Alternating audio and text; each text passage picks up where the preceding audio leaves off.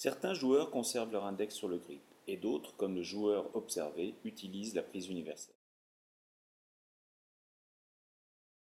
Il joue le plus souvent de face, parfois de profil, par l'ouverture de l'épaule.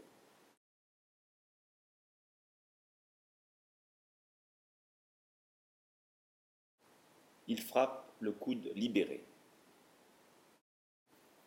Les appuis sont plus écartés, plus stables, il y a une dissociation segmentaire.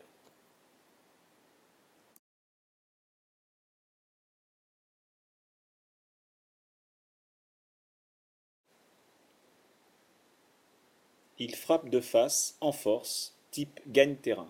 Le joueur effectue une rotation de l'avant-bras pour orienter le volant. Le joueur effectue une rotation de l'avant-bras. Il produit des smatchs, trajectoire piquée par une prise fermée de la raquette, et il produit des dégagés. Le joueur produit des lobes. Ici, deux lobes enchaînés. Le joueur peut produire des amortis et des contre-amortis. Contre-amortis, contre-amortis. Le joueur peut effectuer des blocs. Le joueur peut effectuer des kills.